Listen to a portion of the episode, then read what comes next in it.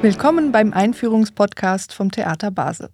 Heute sprechen wir über das Schauspielstück Molière, der eingebildete Tote, eine Inszenierung von Antu Romero Nunes, die auf der großen Bühne zu sehen ist. Mein Name ist Nadja Kamesi und mit mir hier ist Jörg Pohl, Co-Direktor der Schauspielsparte am Theater Basel. Hallo Jörg. Hallo Nadja. Man fragt sich natürlich bei diesem Titel, warum habt ihr denn jetzt ein Stück über Molière gemacht und nicht ein Stück von Molière? Tja, das haben wir uns zuerst auch gefragt, aber eigentlich ist das ja ein Stück, das anhand von Molière äh, eine Geschichte erzählt. Das heißt, äh, also anhand der, der Art und Weise, wie Molière geschrieben hat, eine Geschichte erzählt. Ähm, und zwar eine, sagen wir mal, die die Flüchtigkeit und Zerbrechlichkeit des Lebens zum Thema hat. Molière, das wissen wir, war ähm, nicht nur Schauspieler, sondern auch Autor von Theaterstücken, Regisseur, Theaterdirektor und das, was man so gemein eine Theaterlegende nennt, würde ich sagen. Ähm, viele kennen beispielsweise den Film von äh, Ariam Yushkin, der so ein poetisches und romantisches Bild zeichnet von einer Gauklertruppe, die in, die in schlechten Zeiten selbst den Karren durch den, durch den Dreck zieht. Aber wie vieles ist, ist das, glaube ich, auch eher ein Mythos. Aber da, darauf komme ich dann gleich noch zum Sprechen. Die Theaterlegende erzählt ja, ähm, dass Molière lange krank gewesen sei, ähm, dass seine vielen Stücke, in denen der so betrogene Ehemänner äh, spielt, ähm, auf, auf so eigene leidvolle Erfahrungen beruht. Und natürlich, dass er auf der Bühne gestorben sei. Aber nichts davon ist wirklich verbrieft und belegt. Okay, das ist dann das, was wir nicht wissen. Was wissen wir denn heute über Molière? Oder wer oder was war er? Also wir, wir, wir, wissen Verschiedenes. Also was Molière sicher nicht war, ähm, ähm, so ein einsames Genie, das äh, war ganz im Gegenteil. Hm, er selber ist als Figur, als literarische oder künstlerische äh, Person überhaupt ohne seine Kompanie und seine Truppe nicht, nicht denkbar. Eine Gruppe von Schauspielerinnen und Schauspielern, äh, mit denen er zum Teil über Jahrzehnte zusammengearbeitet hat. Und erfunden ähm, wurde Molière, wenn man so will, durch die Schauspielerin Madeleine Béjart. Madeleine Béjart kam aus einer äh, Familie von SchauspielerInnen. Äh, auch ihre Geschwister gehörten zum engsten Kreis von Molières Troupe.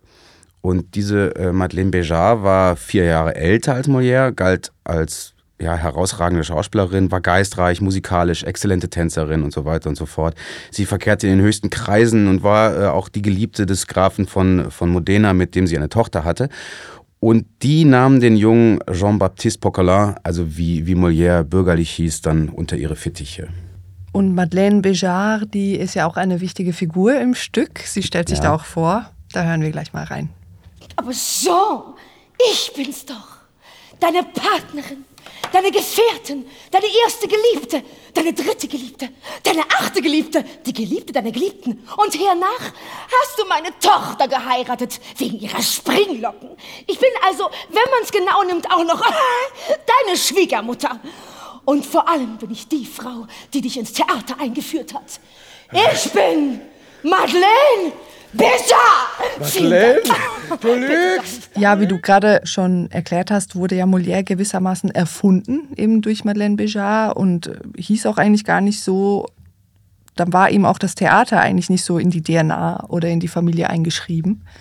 Nee, Jean-Baptiste Poquelin äh, wurde am 15. Januar 1622 in Paris getauft. Wann er geboren ist, wissen wir nicht so genau.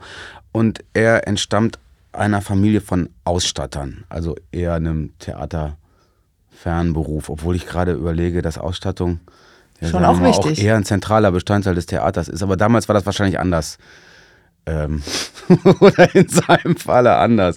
Keine Ahnung. Also mit 21 entscheidet er sich, ähm, das Erbe äh, den Beruf mithin seines Vaters auszuschlagen äh, mhm. und zum Theater zu gehen. Und da gründet er tatsächlich mit Madeleine und ihren Geschwistern das Illustre Theatre. Da kann ich doch das Stichwort nochmal aufnehmen des Ausstatters. Ein Mäuschen hat mir äh, geflüstert, dass äh, der Vater Hoftapezierer und Kammerdiener mhm. gewesen ist. Also das sind tatsächlich die, die die opulenten Räume ausgestattet haben von reichen Leuten. ja, okay. Die bewegen sich ja auch gewissermaßen durch theatrale Kulissen. Absolut. Ja. Naja, also das Theater war gar nicht so sehr wie heute äh, tatsächlich ein boomendes Business. Äh, unter der Regentschaft des Sonnenkönigs, also in der, in der Phase der. Das Barocke. Barock, genau. Im Barock war das Theater tatsächlich ein boomendes Business. Und äh, besonders in der, ähm, in der Hauptstadt, also in Paris, gab es eine, gab's eine immense Konkurrenz.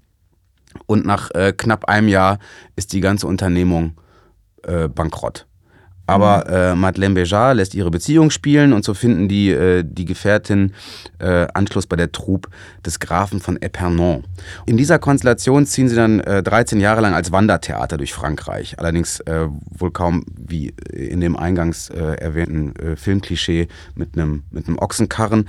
Äh, da gibt's Rechnungen äh, und, und, und, und Listen und Aufzeichnungen von, von so Spediteuren, die jeweils äh, die aufwendigen Transporte von, von, von diesen opulenten Bühnenbildern und Kostümen dokumentieren. Und gespielt wird dann äh, also Tourneetheatermäßig immer äh, in dem größten Saal der Stadt und Molière steigt dann schnell ähm, zum Leiter dieser, dieser Troupe auf, nachdem er in der Provinz und in den äh, Großstädten äh, sozusagen, äh, wo, dort seine Reputation wächst. Und 1653 wird dann äh, Amande Béjar geboren, offiziell jüngste Schwester, mit ziemlicher Sicherheit aber äh, die Tochter von äh, Madeleine Béjar. Also die waren nicht nur äh, Muse und Kollegin, die beiden, sondern auch, auch ein Liebespaar. Also benannt ist diese, diese Amande nach dem äh, Grafen von Conti. Äh, Armand hieß der. Äh, und das war der damalige Protektor dieser Truppe. Allerdings äh, vollzieht der irgendwann äh, eine religiöse Bekehrung und wendet sich dem Glauben zu, schwört dem Theater ab und äh, die Truppe benötigt also einen neuen Patron. Und da trifft es sich gut, dass der Bruder von äh, Ludwig XIV. gerade eine neue Schauspieltruppe sucht, mit der sich dann, ja, so war das damals, heute eher weniger, also mit, mit der man sich dann so schmücken kann. Und äh, eben auf diese, auf diese Weise gelingt dann die Rückkehr nach Paris. Und nachdem die Troupe äh, zuvor nach einem Jahr äh, bankrott war, gelingt es diesmal in Paris einen Erfolg äh, aufzubauen. Genau. Also die, äh, die Troupe um Molière, die erregt ziemlich schnell die, ähm, die Gunst und Aufmerksamkeit äh, des Sonnenkönigs äh, himself und die ähm, etablieren sich dann in Paris vor allen Dingen im Komödienfach mit, äh, mit Stücken, die Molière schreibt und die äh, und wo er also was man kennt, die, die Sitten und die, und die Laster und die, und die Unzulänglichkeiten, ähm, äh, also was, wie nennt man das, die menschlichen Schwächen so aufs Korn nimmt, ne, der damaligen Zeit. Damit macht sich Molière mit Sicherheit nicht nur Freunde, ähm, besonders äh, Frömmler und Mediziner sind da ein beliebtes Ziel seines Spotts. Die haben vorher, äh, also gar nicht so in der Komödie angefangen, äh, anfangs, also da, da, da sind noch so, so Tragikomödien und Tragödien auch überliefert, aber die sind allesamt bei Publikum und, äh, und bei Hofe durchgefallen. Es war also, also gut, dass die durchgefallen Sonst wäre der, wär der Nachwelt sozusagen äh, einiges an, an Heiterkeit erspart geblieben, leider. Ist ja heute nicht unähnlich eigentlich, dass oft halt äh, Lustiges oder was auf diese Art anregt, sehr beliebt ist. Ja, das stimmt. Ganz richtig. Und mit der, mit, mit der Protektion von Ludwig XIV. kann er sich einiges erlauben. Aber er wird dann selber äh, zum Ziel des Spotts und des Skandals äh, und übler Nachrede, als er 1662 die, die deutlich jüngere Amande Béjar heiratet. Also die Tochter äh, von Madeleine. Die aber nicht seine eigene Tochter ist dann. Nee, die ist nicht seine eigene Tochter, aber es ist wahrscheinlich so, so ähnlich wie, äh, so, keine Ahnung, so. Das hat, ist schon so Woody Allen-Style, glaube ich. Kreatives Patchworken. Ja, so könnte man es euphemistisch ausdrücken, vielleicht, ja. Ähm, der Ausgangspunkt von eurem Stück ist jetzt aber nicht eigentlich das Leben äh, Molières, sondern das Ende seines Lebens, der Tod. Du hast vorhin gesagt, es gibt ganz viele Dinge, die man über ihn erzählt, die nicht wahr sind. Ist er jetzt wirklich auf der Bühne gestorben? Ähm, nein, das kann man mit äh, ziemlicher Sicherheit sagen. Am, am 17. Februar 1673, also seltsamer, rätselhafterweise genau auf den Tag genau, ein Jahr nach dem Tod von Madeleine Béjar, spielt Molière also ähm, in der vierten Vorstellung von äh, dem eingebildeten Kranken, wo er selbst die Titelrolle gespielt hat. Äh, Molière ist selbst seit äh, geraumer Zeit krank, hat Fieber, hustet und äh, naja, im Theater heißt es ja heute immer noch, der Lappen muss hoch, show must go on. Ähm, er spielt und er leidet einen äh, Schwächeanfall oder Blutsturz, man ist sich da nicht ganz sicher und muss die Vorstellung abbrechen. Und er wird dann in eine nahegelegene Wohnung gebracht, äh, wo er wenig später noch, noch im Kostüm dann stirbt. Allerdings war äh, kein Arzt bereit, äh, ihm zu Hilfe zu eilen. Ähm, wenig, wenig verwunderlich bei dem, was er sich da an Scherzen erlaubt hat vorher mhm. gegen die Ärzteschaft. Und es ließ sich auch kein Priester auftreiben, um die, äh, ihm die letzte Ölung zu, zu geben und zu bezeugen, dass er dem Theater abschwört, was damals die Bedingung war, äh, um als Schauspieler auf einem Friedhof in geweihter Erde beerdigt zu werden. Und ähm, seine Witwe muss, muss, den, muss den Erzbischof von Paris selbst einschalten, um zu erwirken, dass er in geweihter Erde beigesetzt werden darf.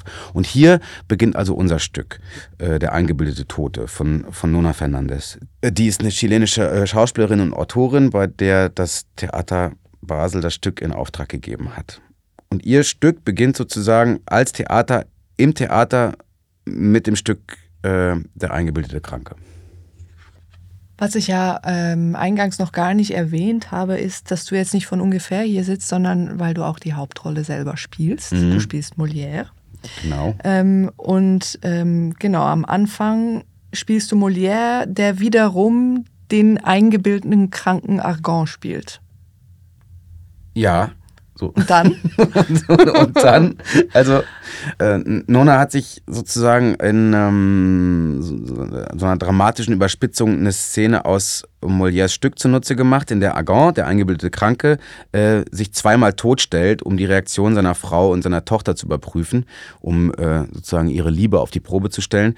Und in unserem Stück äh, wacht aber der Schauspieler Molière der mhm. Agon spielt beim, äh, beim zweiten Mal, also bei der, beim zweiten Teil der, der Prüfung, äh, nicht mehr auf. Und da stirbt er tatsächlich auf der Bühne. Und ab, ab jetzt gibt es dann ähm, zwei Ebenen in unserem Stück. Zum äh, einen die Welt der Lebenden, äh, der Hinterbliebenen. Und das sind dann äh, Amande, äh, also Molières junge Frau und nunmehr Witwe, Lagrange, ein äh, langjähriger Freund und Gefährte, damals tatsächlich Geschäftsführer und Schauspieler in dieser Troupe der hat immer den, ähm, den galanten Liebhaber gespielt.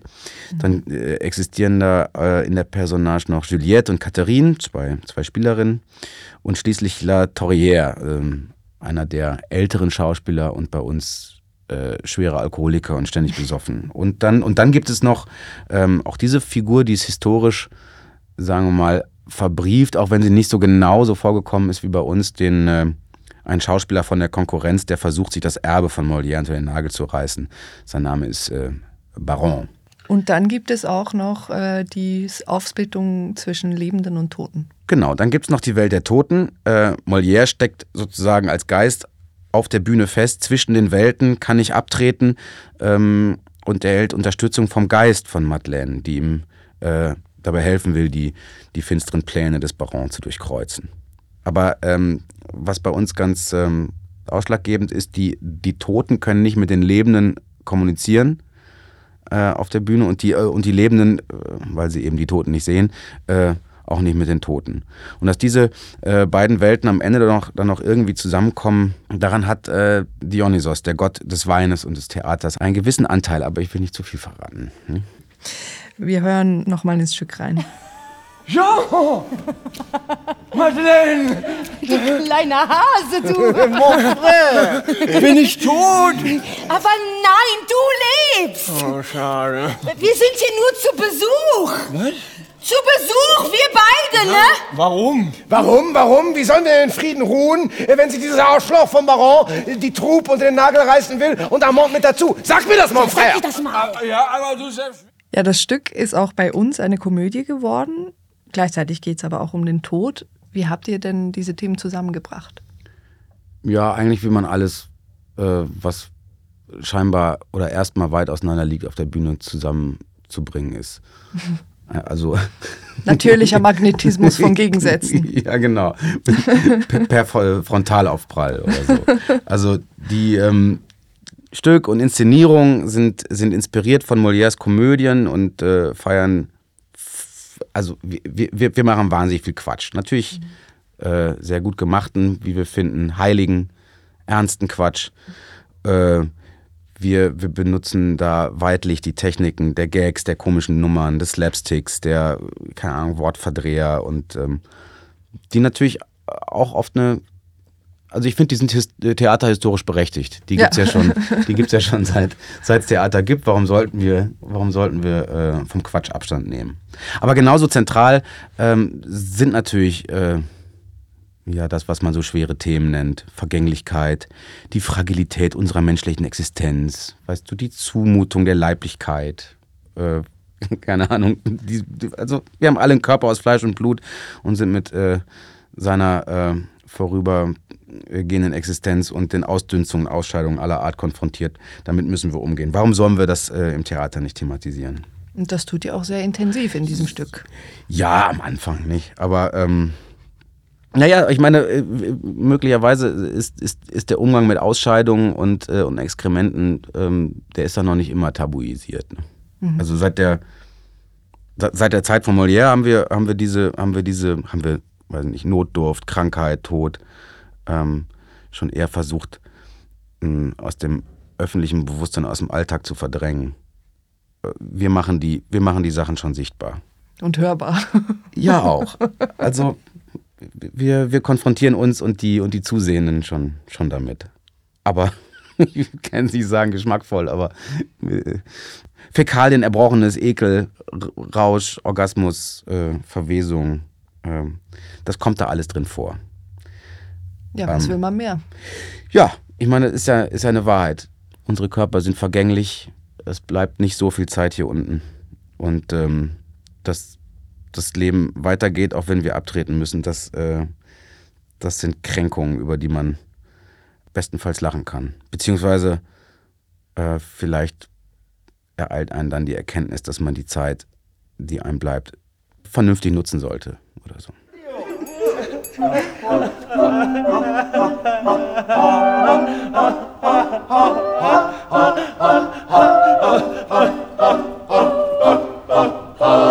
Jean, bist du das? Peut-être.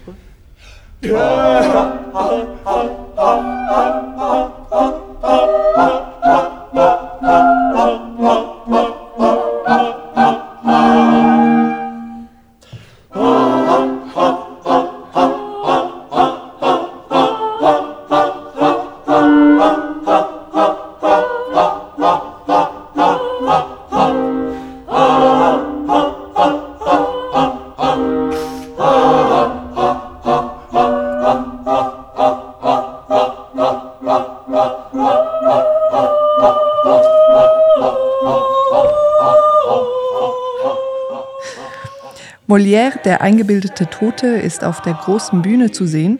Das Stück dauert zwei Stunden 35 Minuten mit einer Pause. Alle Infos finden Sie auf www.theater-basel.ch.